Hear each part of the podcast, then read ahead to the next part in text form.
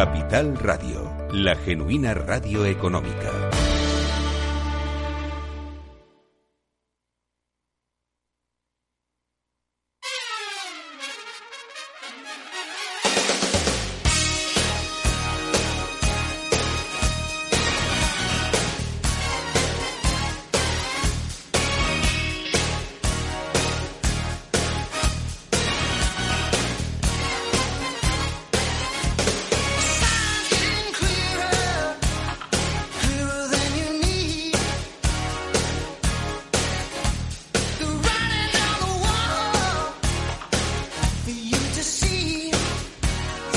Resistes lo suficiente, lo harás. Solo resiste lo suficiente.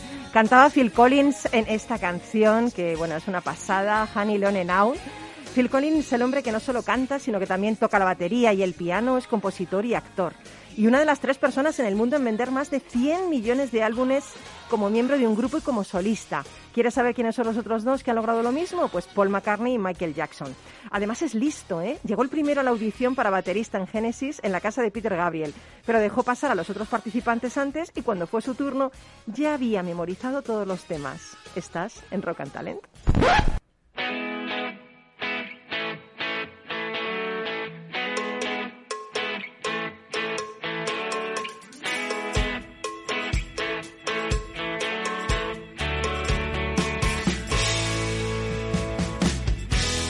En Capital Radio, Rock and Talent, con Paloma Orozco.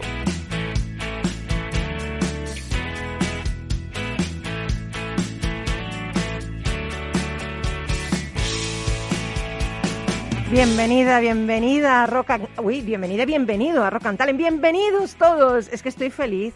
Estoy feliz porque llevaba ya dos programas haciéndolo el programa pues a través de Zoom y ahora aquí veros es que me ha dado un subidón, vamos, pero pero estoy arriba totalmente.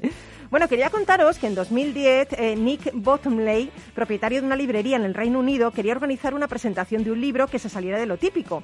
Bueno, pues en lugar de la charla y la lectura de siempre, quiso crear una experiencia completa en torno al libro, creando música relacionada con el libro. Ese fue el motivo por el que le pidió ayuda a dos compañeros suyos para que creara música inspirándose en el libro, ¿no? Había nacido The Bookshop Band desde entonces, The Bookshop Band ha lanzado 13 álbumes con canciones todas ellas basadas en libros. El proceso de creación siempre es el mismo. Vamos, primero son en el libro, con tranquilidad, y después siguen su instinto, partiendo de la semilla de idea que surgió al terminar su última página. Bueno, pues las canciones no están escritas para ser éxito, sino para cumplir con ese momento exacto. Poco a poco su fama ha ido creciendo y ya no solo tocan en la librería, sino en prestigiosas instituciones como el Centro Pompidou de París o la Galería Nacional de Londres. Bueno, pues qué bonito. Antes de cada canción muestran el libro en el que se inspiran y cuentan un poco la historia de cómo escribieron esa canción. Bueno, pues de esta manera se consigue que el público conecte más con la música. Y a mí me encanta, me encanta esta mezcla de literatura y música, igual de buena que nuestra mezcla de rock y de talento. Porque hoy en Rock and Talent tenemos a un hombre talentoso que además laureado, yo te voy a llamar Don, ¿eh? Yo te voy a llamar Don a partir de ahora, que es Manu Marín, cofundador y CEO de Lival bueno, os acordáis de Lival, ¿no? La marca pionera de cascos inteligentes. Bueno, pues Lival acaba de alzarse con el Premio de Innovación y Desarrollo en la Seguridad Vial que otorga AXA y A3 Media dentro de esa iniciativa tan buena, ponle freno, ¿no? Así es. Bueno, bueno, te veo rodeado de cascos. Es que estoy en Star Wars ahora mismo, te lo prometo, ¿no? Buenos días, Paloma. Pues sí, eh, vengo un poco a presentaros la nueva grama de productos, eh, como decía, que ha sido premio innovación eh, por la Fundación AXA y A3 Media, premio por Freno y por su contribución sobre todo a algo importante, ¿no? que es mm. mejorar la seguridad vial y como el casco pues un elemento no solamente para salvar vidas, sino también para convivir con, con el ecosistema de la seguridad vial del día a día. Bueno, yo tengo preguntas, ¿eh? Tengo bastantes preguntas para hacerte, pero es que, es que estoy viendo que hay un casco que está cambiando de color. Sí, sí, Esto que, eh, vamos, es que tú ya no te conformas con salvar vidas, ahora las salvas de forma glamurosa. Esto ya es el máximo que podíamos, mira, mira, cambia de color, tienes uno verde menta y luego hay uno que cambia de color que es negro y se pone como irisado. Sí, bueno, pues al final es eso. Pero, pero, pero ¿qué mente tienes, Dios mío, Manu? La, tecnología tiene que ser también bonita, tiene que ser un producto atractivo y por eso también eh, estos productos han ganado el, IF Gold Design, que es el, Oscar del diseño de producto, que, de hecho ¿eh? mañana recibimos el trofeo en, Alemania. Bueno, bueno, es que, es que no me da tiempo a invitarte cada vez que recibes un premio, porque es que creo que son 170 patentes mundiales, 40 eh, premios internacionales. Bueno, luego nos lo vas a contar todo. Luego lo cuento. Luego tendremos, luego nos vamos a ir eh, de viaje, porque ahora que se está abriendo el tema de los viajes, pues no se me ocurre mejor cosa que conectar con un pueblo precioso que se llama Candeleda. Eh, que está en el Valle del Tietar, en Ávila, y vamos a contactar con David García Núñez, que es el concejal de Salud, Deporte y Turismo de Candeleda, porque hoy nos van a presentar aquí en Primicia una nueva um, iniciativa de turismo que es el Parque Deportivo Natural de Candeleda Gredos. O sea que nos vamos a viajar un poquito, ¿no? Una iniciativa familiar para estar en la naturaleza. Y luego César, enhorabuena, enhorabuena, menudo libro que te has mm, que te has escrito, ¿eh? Dios mío. Muchas gracias. El Prado Sagrado. Sí, además con un recorrido de siete años. Llevo siete años arrastrando todo el material y al final he dicho... ¿Arrastrando físicamente? Físicamente también ha sido, sí, sí, ha sido una mochila. ¿eh? Y de decir, hombre, habrá que sacar esto en algún momento, ¿no? Y bueno, he aprovechado... has, dado a luz, ¿no? Ah, sí, efectivamente, es algo así. Has dado a luz. bueno, pues hoy nos vas a hablar del Prado Sagrado, nos vas a hablar de otro viaje, el viaje interior ese sendero iniciático que debemos seguir para tener éxito en nuestra vida personal y profesional, ¿no? efectivamente, ni más ni menos. ¿Qué de cosas tenemos que aprender de la simbología, de los mitos, ¿no? De, yo creo que sí, yo creo que sí, yo creo que es fundamental y que es algo que hay que recuperar y que hay que rescatar. Así que vamos a intentar acercarnos a ese mundillo, claro bueno, Y, bueno, esto promete muchísimo. y si encima tenemos al duende eligiendo todas las canciones, pues eh, eh, a los mandos de, esta locura que empieza ya, pues esto no se puede pedir nada. Estamos ya que nos vamos, que nos vamos, venga, empezamos ya mismo, vámonos.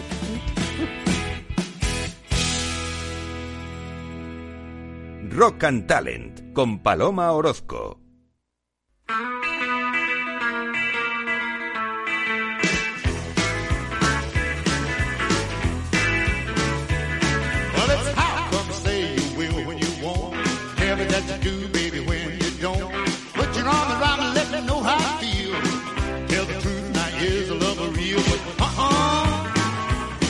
Underdog.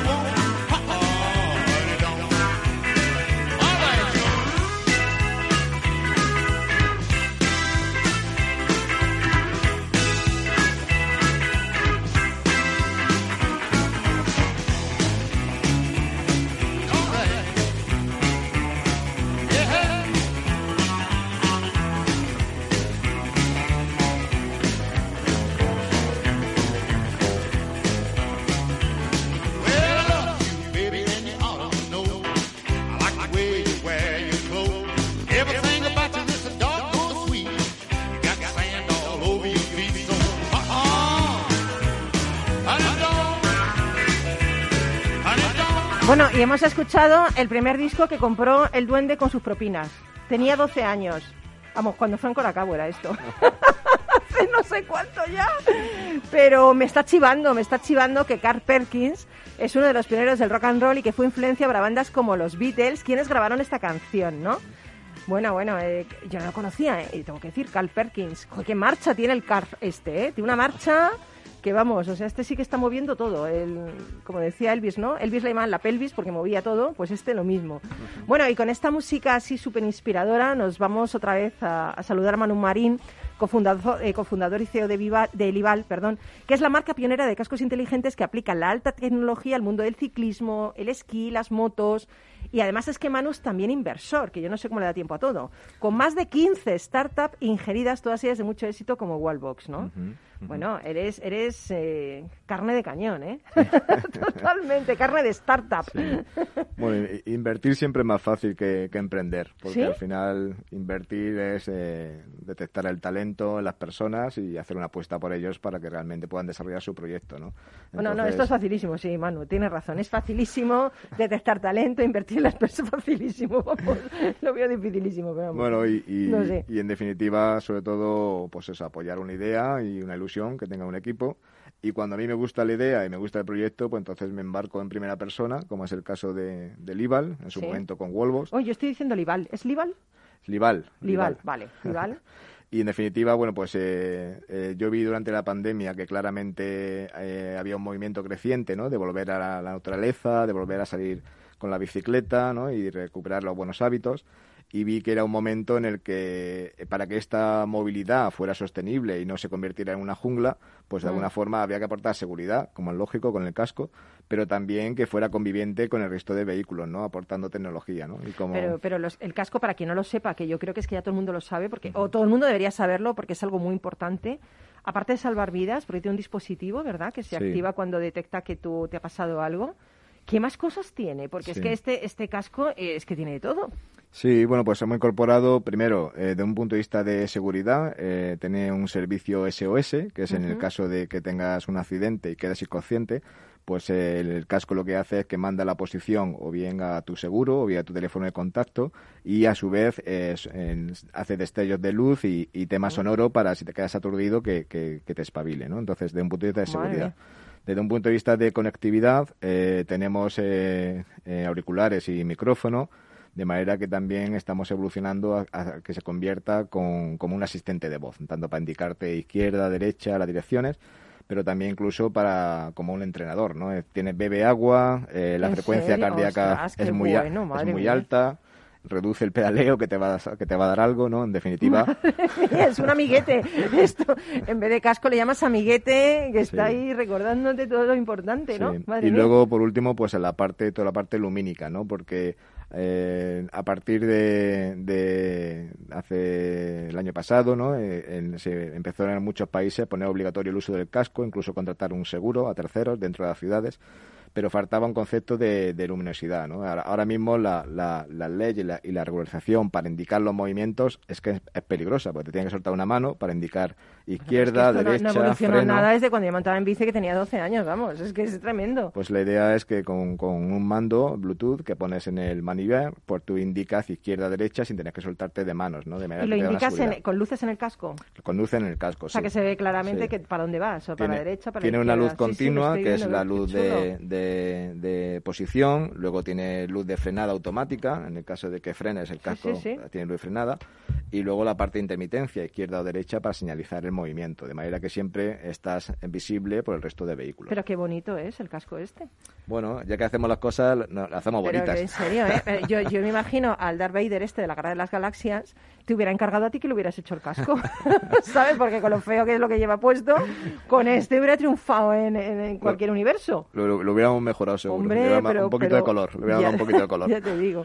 Oye, yo quería preguntarte, porque tú eres un experto en todo este tema, aparte de startup, de, de movilidad, me gustaría eh, preguntarte si en España el casco es obligatorio ya para las bicis y los patinetes. O sea, los riders, estas personas que llevan cosas de un sitio para otro, ¿no? Los mensajeros, por así, para que nos entendamos. Eh, ¿es, ¿Es obligatorio ya que lo lleven por normativa? Actualmente están cada vez más los ayuntamientos están eh, prescribiendo y van a sacar una serie de licitaciones para que vaya hacia eso, ¿no? Es decir, no hay todavía una, una obligatoriedad de un consenso desde, desde, Europa y es más de país a país. Por ejemplo, en Portugal ya es obligatorio para el uso del monopatín. Aquí en Madrid, como, como piloto de todo lo que es España, está siendo precursor de que sea obligatorio en monopatín y los riders para el tema del delivery food, eh, en las diferentes empresas que tenemos.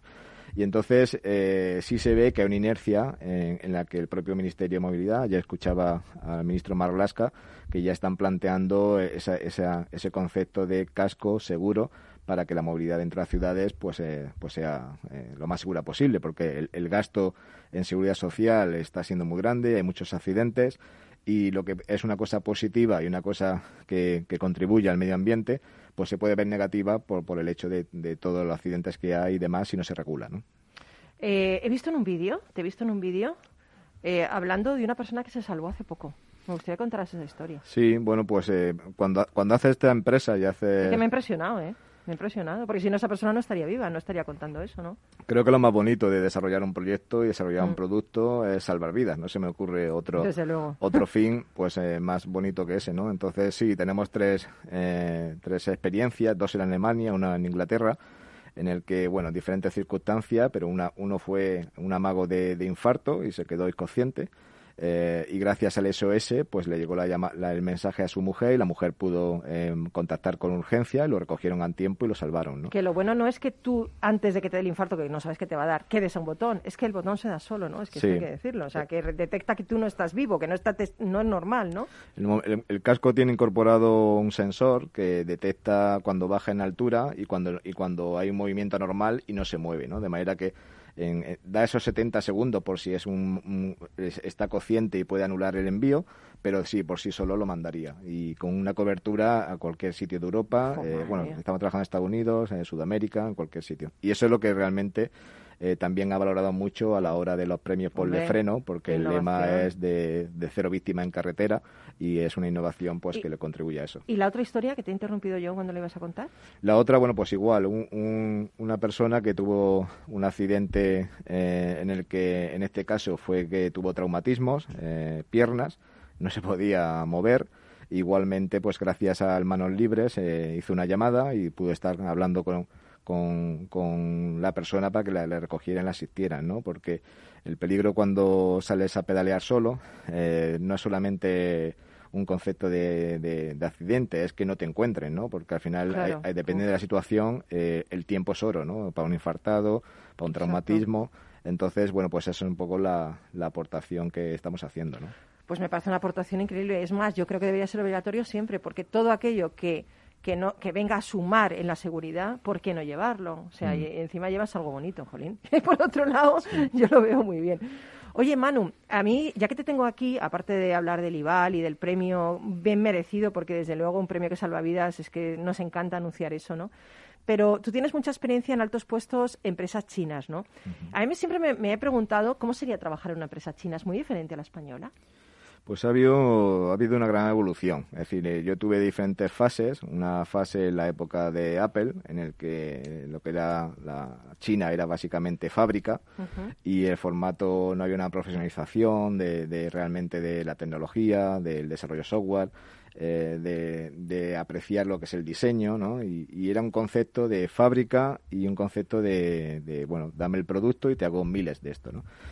Pero a raíz del último plan quinquenal, que eso son cada cinco años el plan quinquenal del gobierno chino, fomentaron mucho el tema del emprendimiento en tecnología. Entonces eso provocó que prácticamente eh, el talento chino que estaba repartido por el mundo, entre ellos eh, mucho en Silicon Valley, en Apple, en Google, volvieron a China para desarrollar su propia startup. Y de ahí ha salido pues TikTok, Alibaba, eh, pues todo esta, todos estos gigantes base, en base a que el gobierno ha empujado y ha potenciando mucho, ¿no? Entonces, eh, ahora mismo son gente joven, eh, puedes hablar inglés eh, y mantener conversación en inglés perfectamente. y en definitiva lo que hay que entender un poco es su cultura. Yo creo que es muy importante a la hora de hacer negocios en China es dedicar tiempo a entender su cultura porque a diferencia de lo que puede ser en Europa, ¿no? cuando, cuando, cuando empezamos una negociación, ¿no? siempre hay un concepto eh, llamémoslo de, desconfianza, es decir, vamos a conocernos primero y luego qué pasa. Allí es, al contrario, tienes que ganarte la confianza, pasar tiempo eh, mucho con ellos para que te conozcan, para que entiendas también su visión y luego haremos negocios, ¿no? Pero primero es entender las personas. Entonces, bueno, mi experiencia es muy positiva. Son más de siete, tanto startups como el fondo en el que trabajo, eh, de Morgan Stanley, Yellow River Capital, que está en Hong Kong.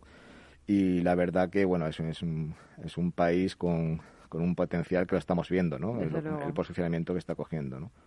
Oye, ¿y qué? Dime tres cosas en las que te fijas para invertir en una startup. Tres cosas. Pues... Dice, me vale con una. Sí, sí. sí, verdad es que digo, me va a decir que le vale con una. Digo, bueno, voy a dar tres un poco por abrir el abanico, ¿no?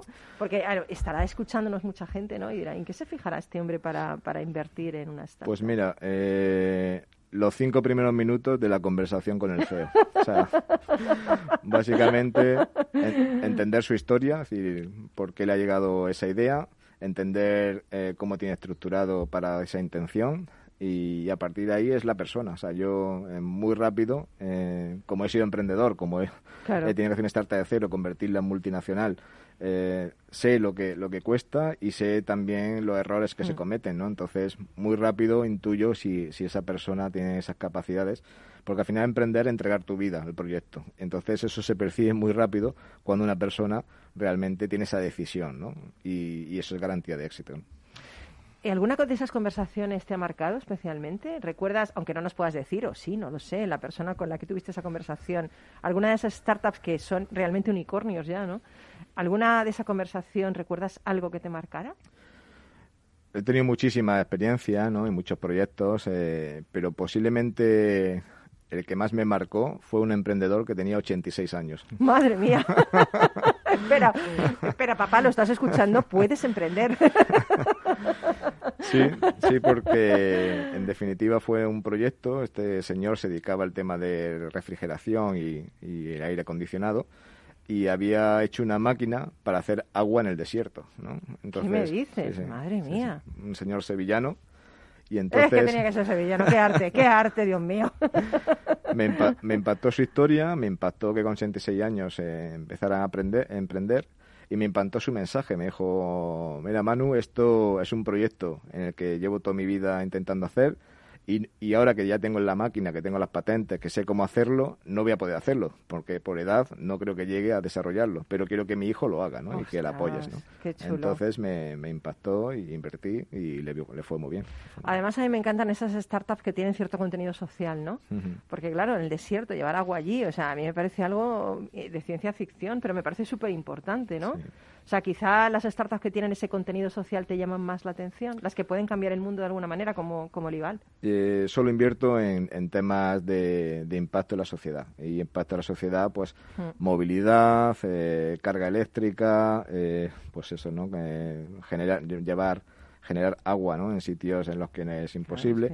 y todos mis proyectos se basan en este concepto porque creo que al final, eh, si tienes que dejar un legado, tiene que ser un legado en el que haya un impacto en la sociedad ¿no? y que el día de mañana, cuando a mí me ha pasado, ¿no? que, que estando en la República Checa, pues eh, he visto que estaban instalando unos cargadores y, digo, y, ¿qué marca será? Me acerco y es la mía, ¿no? o, cuando veamos Lival, ¿no? Por aquí, por Madrid, por todo. Bueno, pues eso es algo lo que realmente, eh, ya no solo por mí, sino también que espero que mi hijo se sientan orgulloso, ¿no? De un poco del legado que hemos dejado. Hombre, por supuesto. Y además, bueno, yo me he sentido súper orgullosa que te hayan dado el premio, haberlo sacado aquí en la radio. Y además la camiseta que llevas, el espíritu del dragón, siempre presente, siempre presente, ese espíritu de, de no rendirte, ¿no? Oye, pues mil gracias, sigue con nosotros, ¿eh? eh ahora vamos a parar un poquito para Publi, pero mil gracias porque, buah, me imagino toda la vida que salvarán los cascos, ¿no, Lival? Y, y, que sigues con la misma ilusión del principio, ¿no? Tantas startups, tanto has invertido en otras y sin embargo siempre tienes la misma ilusión. Eso es precioso, Manu. Sí, que no se pierda y bueno, y que vosotros lo veáis. Hombre, eso por supuesto. Así que nada, nos vamos un pelín de tiempo a Publi, pero seguimos aquí contigo para inspirarte y alegrarte este lunes. Venga.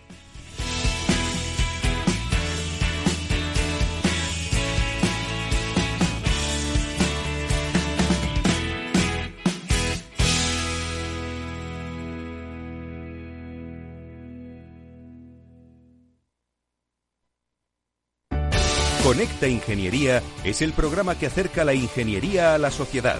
Todos los miércoles de 10 a 11 de la mañana en Capital Radio con Alberto Pérez. Conéctate.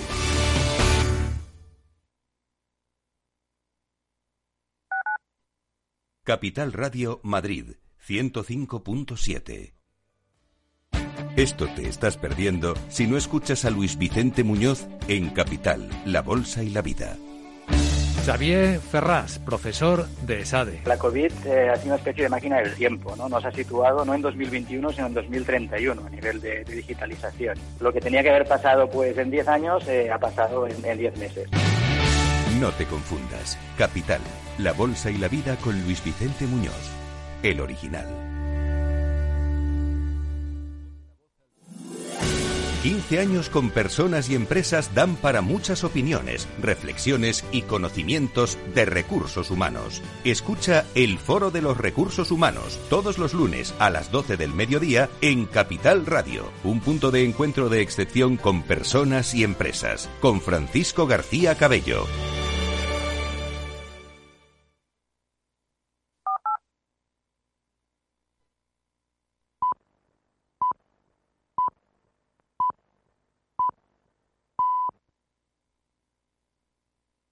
Rock and Talent con Paloma Orozco.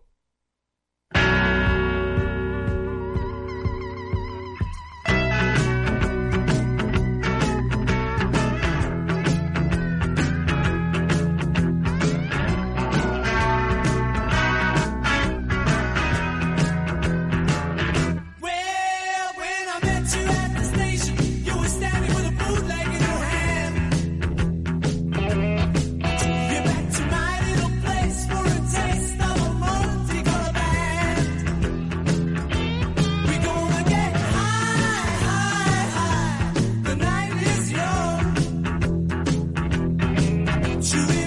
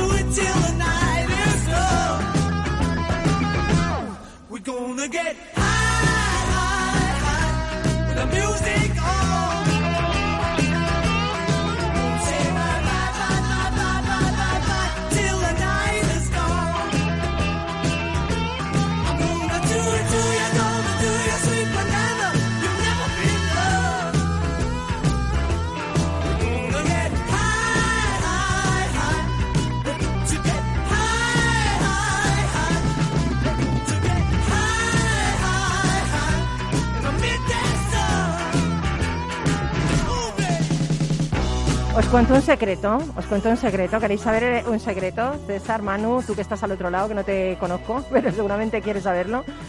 Que estamos de recuerdos en recuerdos. Fijaros, esta canción me está contando el duende que se la ponía a su padre cuando era pequeño. Es que estamos de recuerdo en recuerdo. Y yo mm, tengo que decir que he pedido para el final una canción que es una de mis favoritas, ¿eh? de Phil de Genesis, Phil Collins, Genesis. Pero este, yo no sabía, fijaros, que este grupo ese Wins, la banda que formó Paul McCartney en los años 70. O sea, es que, madre mía, todo lo que hay en la música, ¿eh? Todo lo que hay, menos mal que tenemos al duende, porque como me dejen a mí, el programa no sería Rock and Talent, sería Talent y Talent, directamente. Bueno, eh, ahora vuelven los viajes. Qué bien, ¿eh? Qué bien, madre mía, regresa al turismo, ya era hora teníamos ya ganas de, salir a la montaña, de salir al campo. Bueno, pues el turismo interior se ha convertido en una de las opciones preferidas, ¿no? Para las familias y, y bueno, y no sé si sabéis que el pasado 24 de mayo fue el Día Europeo de los Parques Naturales.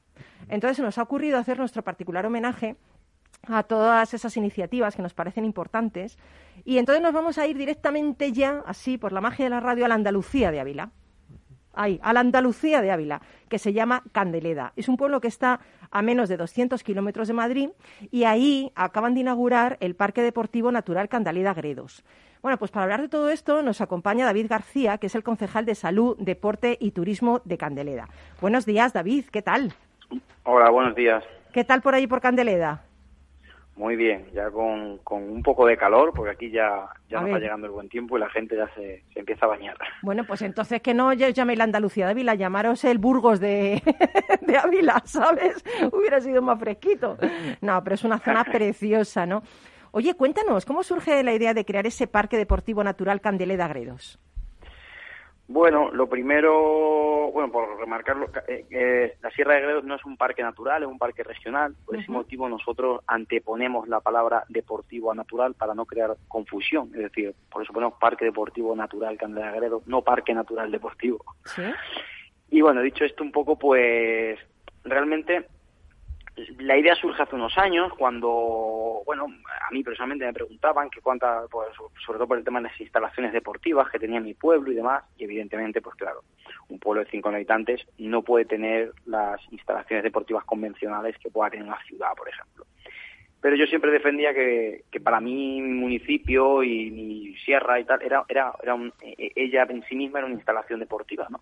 Que se podía hacer mucho, muchas actividades deportivas y que además esas actividades deportivas también se podían enfocar hacia el turismo, con lo cual generábamos riqueza, generábamos empleo directo e indirecto. Pero claro, esa instalación deportiva, al ser natural, había que habilitarla, ¿Sí? es decir, limpiar senderos, marcarlos, eh, hacer una promoción de todo ello y hacerlo además respetando el valor ecológico que tiene, porque somos zona cepa de, zona especial de protección de aves, eh, Parque Regional de Sierra de Gredos, y toda esa idea empieza a madurar y finalmente con esto de, qué pasó con el COVID, pues bueno, decidimos que era quizás el mejor momento para intentar dar un impulso al sector del turismo y de la hostelería de nuestro pueblo y también al deportivo. Y así surge un poco la idea de convertir, podemos decirlo así, o, o, no sé, poner en valor ese patrimonio natural. Qué bueno. Además, en 2008 vuestra localidad ya fue reconocida como Villa Europea del Deporte, ¿verdad? O sea, fue el, el primer municipio de Castilla y León que recibía este título. O sea que... Sí, eh, en, en 2018 fue hace nada, hace muy poquito. Eh, conseguimos un título de europeo al deporte, eh, que la verdad, hombre, nosotros muy contentos, pero sabíamos que era una candidatura muy humilde porque tampoco teníamos, como digo, unas grandes instalaciones deportivas convencionales, como pueden ser no tenemos piscinas climatizadas, evidentemente, no, no teníamos ni, un campo de fútbol con césped, no teníamos, pero sí teníamos esa promoción de ese turismo deportivo. Por ejemplo, tenemos un campo de gol municipal de nueve hoyos, también muy humilde, pero que es municipal y que, está muy bien. Y sobre todo hemos conseguido una promoción interna de ese deporte, de que la gente sintiera esa cultura deportiva muy grande. Y, es que, además es que esto, mm, después de la pandemia, tú lo has dicho, o sea, es que todo el mundo nos hemos puesto a hacer deporte, ¿no? Estábamos tan hartos de estar en casa que estamos deseando salir y hacer deporte y caminar. Pero yo, yo voy a ponerme en, la, mente de la persona que nos está escuchando, ¿no? Yo de repente voy allí, voy a Candeleda. Hay un centro de recepción de visitantes. A partir de ahí, ¿qué me puedo encontrar? Bueno, en este momento el centro todavía no está. Es decir, nosotros en, ¿no? En este, eh, no está aún. No. Nosotros hemos presentado el proyecto, hay muchas cosas ya hechas, pero realmente el objetivo es tenerle en marcha. nunca será un proyecto acabado porque, porque está en constante crecimiento, pero la idea es tenerlo con ese centro de recepción de visitantes ya funcionando, digamos, casi a, en, unas condiciones óptimas para mediados de, de 2022. Es verdad que para el otoño creemos que ya vamos a tener todo bastante señalizado y demás, pero lo que es ese centro de recepción de visitantes lo hemos propuesto para 2022. Y eso es, será un centro de recepción de visitantes que hará a su vez una oficina de turismo donde, bueno, pues te darán la información oportuna, queremos hacer una pequeña sala multimedia y demás, y no solamente que la gente que venga diga, oye, pues es que a lo mejor a mí no me gusta la actividad física, eh, no me apetece ir más de ruta, ni de caballo, ni de bicicleta, ni de correr, ni de nada, da igual. También tenemos una, una oferta de, turismo cultural, patrimonial, que, que quizás es más pequeña que, que esta, que esta oferta deportiva, pero es de mucha calidad. Tenemos un Castro Celta en, el Raso, tenemos el Santuario de San Virgen de Chilla, es decir, tenemos muchas otras cosas y también una, buena gastronomía. Bueno, y, también yacimientos, ¿eh? Yacimientos arqueológicos también tenéis. Claro, el Castro Celta, lo que comentaba, el Castro Celta, los yacimientos arqueológicos, tenemos más yacimientos en torno a él, pero bueno, el más conocido es el, Castro Betón y el Castro Celta del Raso Y bueno, os digo que al final es una oferta bastante completa, que no es decir, a Candela solo puedes venir de turismo si te gusta andar y no, hombre, para nada. no, no, eh, y, a quien le guste comer también, ¿no? A quien le guste comer también, como has dicho, hay una oferta gastronómica. También. el chuletón de Ávila, ¿no? O que tenéis ahí bastante, claro. El queso, los pimentón, higos, sí, tenemos bastantes productos muy buenos. Madre mía. Has, has, comentado el tema de rutas en bici, ¿no? Nosotros acabamos de entrevistar ahora a Manu Marín, que es el CEO del IVAL, que le acaban de dar el premio de, de innovación, el tema de polifreno, ¿no? Por, por haber salvado vidas con, con su casco inteligente, ¿no? Eh, ¿Tú montas en bici, David? Sí, siempre digo que menos de lo que me gustaría. Pero, monto, monto de, Pero tú ya has probado, ¿no? Esas rutas ya las has probado, ¿no? Sí, alguna vez, alguna vez.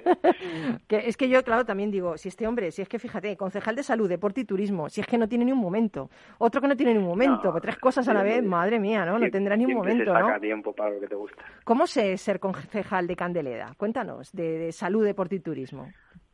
Mucho lío, mucho mm, trabajo. Para mí es, un orgullo realmente, ¿no? Porque al final, bueno, mis dos grandes pasiones en mi vida son el deporte, la actividad física y mi tierra. Entonces, al final, mm. poder tener la confianza de, la, de, tu pueblo para poder hacer unas políticas encaminadas a algo que tú crees que puedes acertar o fallar, pero desde luego las haces con corazón, con ganas y con ilusión. Y, creo que eso al final implica que la mayoría de las cosas que salen al final, bueno, pues salen bastante bien. Pueden ser mejor, sí, siempre.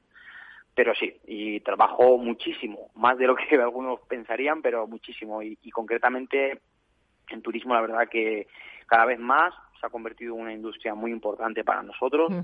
Y bueno, pues genera trabajo, como digo, directo e indirecto, y también evidentemente a mí y a, todo, a todas las personas vinculadas del ayuntamiento pero bueno, los frutos están ahí y, lo importante que para nosotros ha visto en estos meses que cuando no lo hemos tenido, pues la verdad que sí, lo hemos echado de menos. Lo ha pasado muy, mal, Pero se está reactivando ya el turismo, ¿no? Sobre todo el turismo interior, ¿no, David? ¿Cómo lo ves tú eso?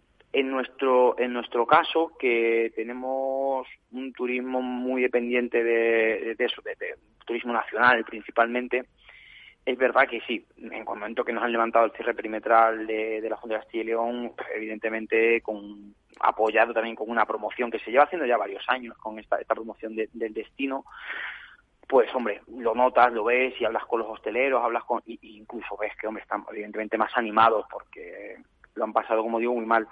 Aquellos que tengan, aquellos destinos que dependen más de un turismo exterior, bueno, pues también ya dependen del tema este de si ahora se puede viajar de Reino Unido a España con PCR, sin PCR, sin... Entonces eso yo no, lo, no, no, no, te puedo dar una opinión. En el caso mío de mi destino, de Candeleda, eh, sí. Eh, Candeleda es un buen destino, ¿eh? Yo me voy para allá a ver qué tenéis por ahí. Claro, siempre todo, el mundo es bienvenido. Además estamos muy cerquita de la capital y... Qué guay poco estás aquí. Pues fenomenal. Pues David, mil gracias por atendernos. Te, deseamos toda la suerte del mundo eh, con ese Parque Candeleda Gredos. Y, nada, a seguir bien. Pues nada, gracias a vosotros por darnos, darnos los micrófonos para poder seguir. ¿Cómo no, por Dios? Si no hemos pasado tan mal, que todas esas iniciativas hay que sacarlas. La gente tiene que salir y, ser pues feliz y disfrutar de la naturaleza. ¿eh? Claro que sí. Fenomenal, gracias. Hasta cuando quieras, David. Chao, seguimos en Rock and Talent.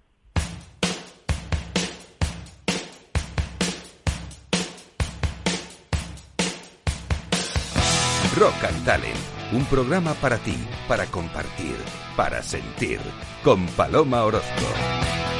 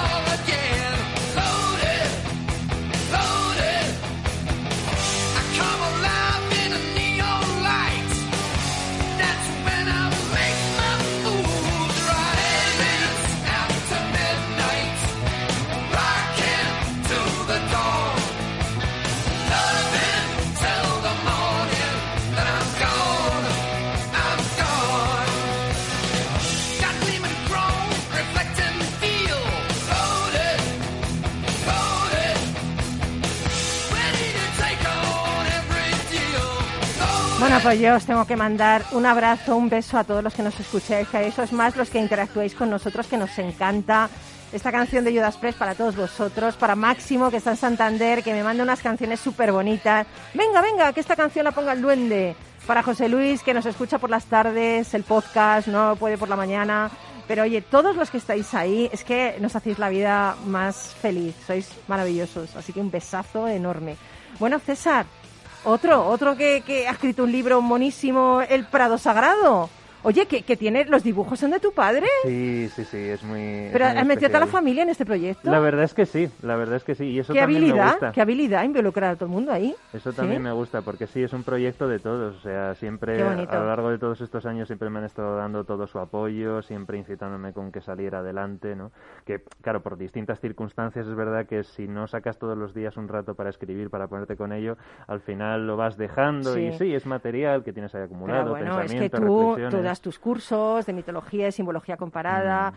eres guía del Museo del Prado, escritor, docente, claro, es que tampoco tienes todo el día, ¿sabes? O sea, al final Sí. lo haces a ratos libres, claro. Sí, sí, sí, no, pero es verdad y, y David tenía razón con lo que comentaba ahora que, que siempre para, para lo que gusta siempre se saca siempre se saca un rato. Entonces es verdad que no me he dedicado a, a escribirlo todo el tiempo que me hubiera gustado, pero precisamente aprovechando este año de, de pandemia que ha sido toda una especie de stand-by, pues he dicho, oye, pues adelante, porque además estaba también Claro, estudiando y es un poquito una ampliación de, de mi proyecto de final de, de curso que se lo presenté a mis profesores y, y les gustó mucho.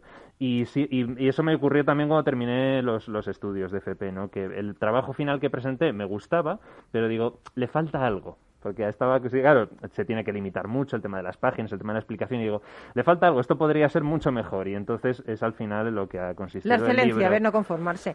Pero el libro es un recorrido por varios cuadros del Museo del Prado, ¿no? Sí, efectivamente, es una selección porque yo la- cuando terminé de estudiar el FP hice mis prácticas en el Museo del Prado como informador.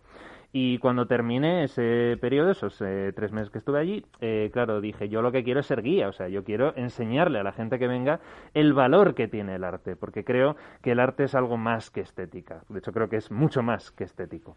De hecho, por eso sigue encandilando tanto siglos después de haber sido pintado, Mm. porque tiene un mensaje que transmitir y eso- Simbólico, ¿eh? A Sí, veces, que hay que desentrañar. es que el arte utiliza el lenguaje simbólico, que es algo que estamos perdiendo mucho. El, el lenguaje de la poesía, el lenguaje de las artes, efectivamente, el lenguaje metafórico, un lenguaje que no es racional, sino que apela a otras naturalezas humanas. Entonces sí, es una selección de ocho cuadros.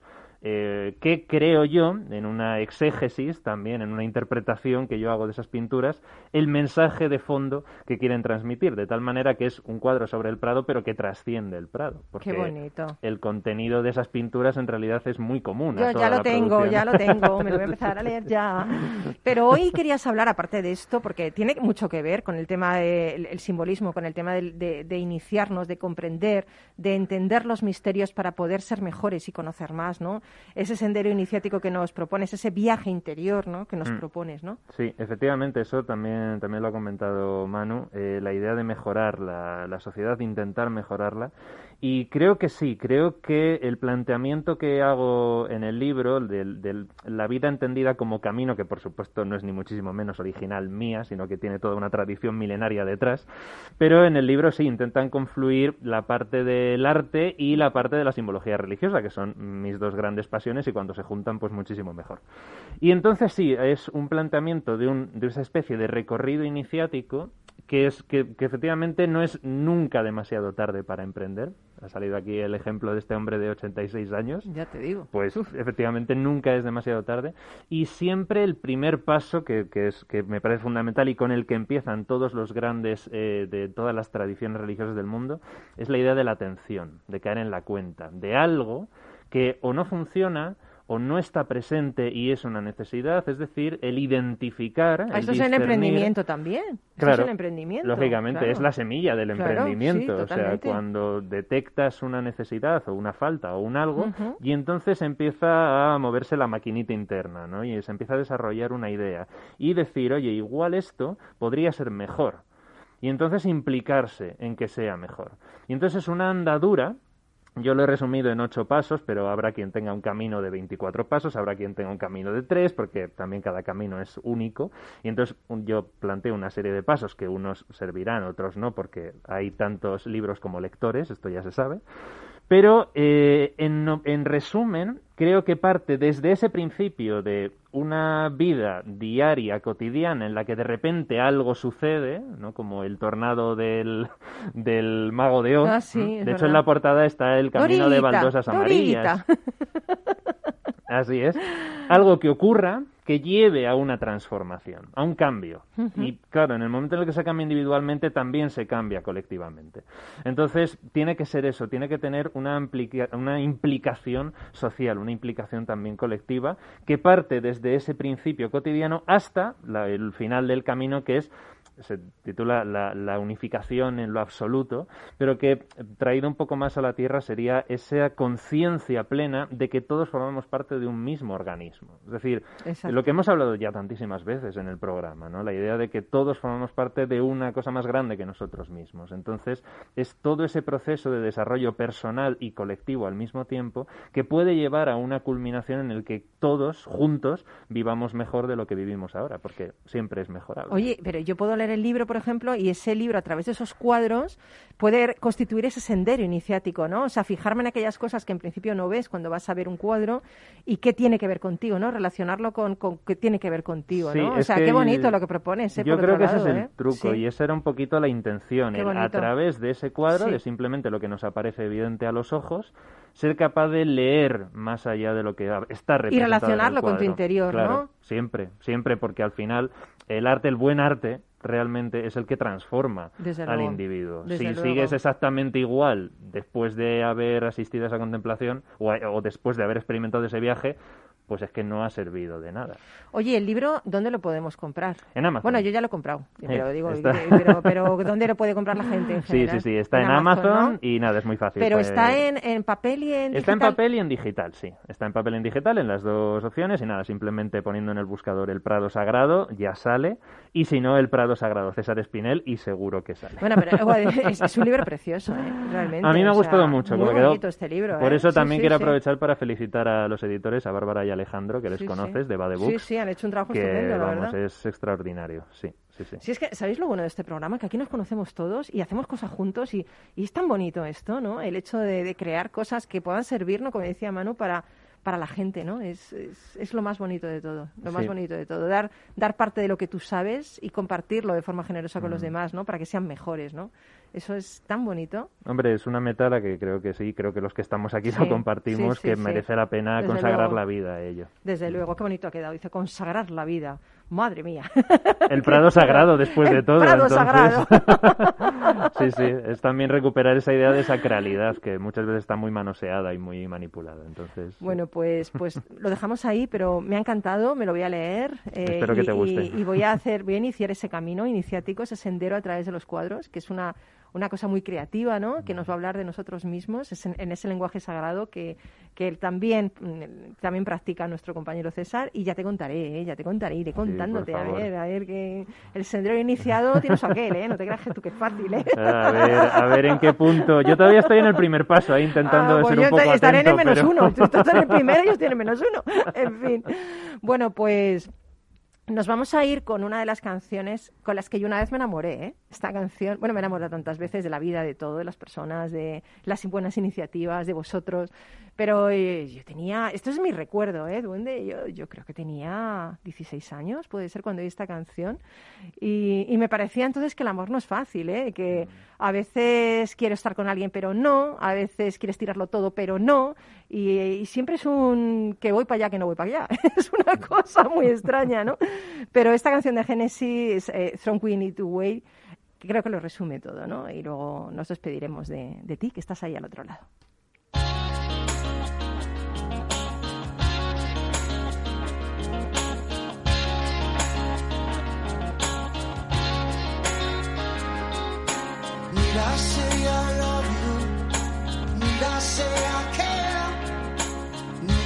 Bueno, y con esta maravillosa canción quiero contarte, compartir una cosa que, eh, que ayer me dijeron, ¿no? Me contaron un ritual de los inuits, ya sabes, de los esquimales, para momentos en los que la ira se apodera de nosotros.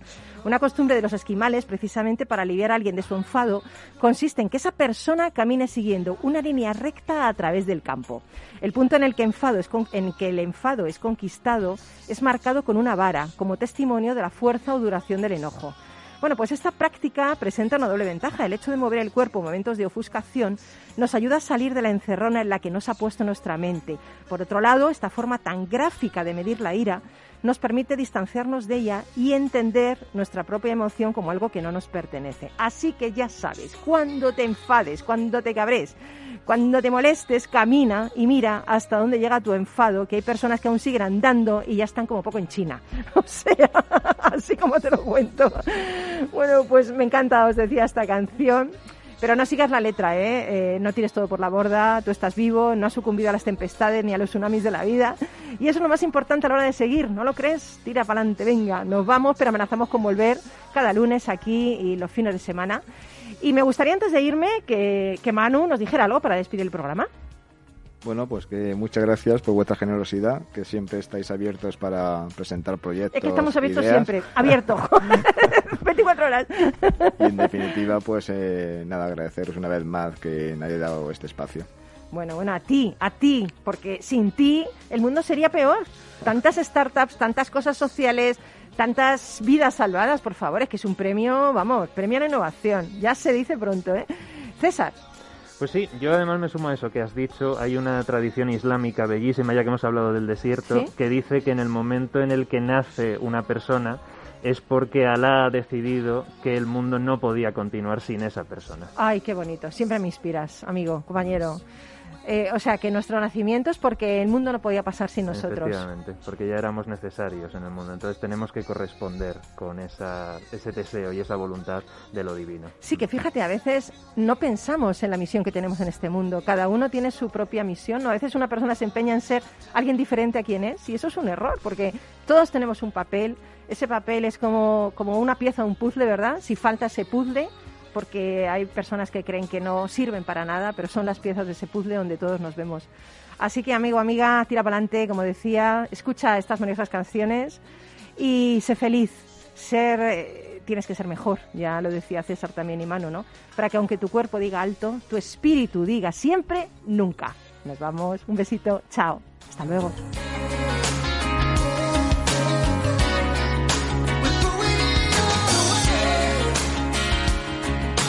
Rock and Talent con Paloma Orozco.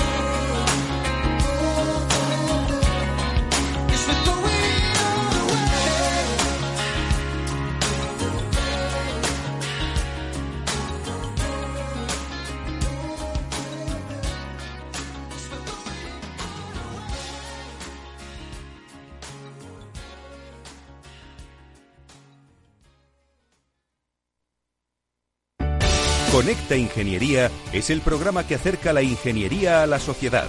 Todos los miércoles de 10 a 11 de la mañana en Capital Radio con Alberto Pérez. Conéctate. Amaneces antes que el sol y conviertes la tierra en frutos.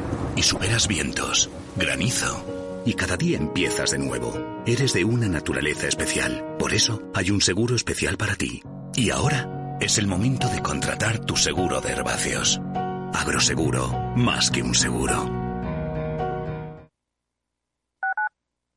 Tu radio en Madrid 105.7, Capital Radio. Memorízalo en tu coche. Si te gusta la cocina gallega de siempre, en el Mesón Gallego 1 y el Mesón Gallego 2 encontrarás los mejores pescados y mariscos de las costas junto a recetas de la Galicia interior, además de las carnes de Sanabria y los mejores embutidos de Zamora y nuestra terraza. Te esperamos en la calle Muller 35, teléfono 91 579 3623 y en la Plaza de la Remonta 13, teléfono 91 579 0769. Una recomendación del programa gastronómico Mesa y Descanso. Gráficas Naciones. Más de 50 años de experiencia en el sector de las artes gráficas. Apostamos por la última tecnología tanto en impresión offset como en digital y gran formato. Realizamos todo tipo de impresión. Tarjetas de visita, folletos, libros, vinilos, decoración y montaje de stands. Más información en el 91 629 2145 o en gráficasnaciones.es. Disfruta de la mejor cocina gallega en Montes de Galicia. Todo un clásico moderno en el barrio de Salamanca. Disfruta de la variada dieta atlántica, de las mejores carnes y pescados tratados con respeto y transparencia y regados con una de las mejores bodegas de la zona. En grupo, en familia o en pareja, Montes de Galicia te ofrece el espacio perfecto en cada ocasión. ¿Está pensando en montar una empresa pero no se atreve a dar el paso en solitario? Busca una marca conocida y consolidada que le respalde. En Franquiciados le ayudamos a elegir el negocio que más se ajuste a sus necesidades. Franquicias de éxito, innovadoras, de baja inversión. Los miércoles a las 12 en Capital Radio tienen una cita con el único programa de radio de España especializado en la industria de la franquicia. Franquiciados con Mabel Calatrava.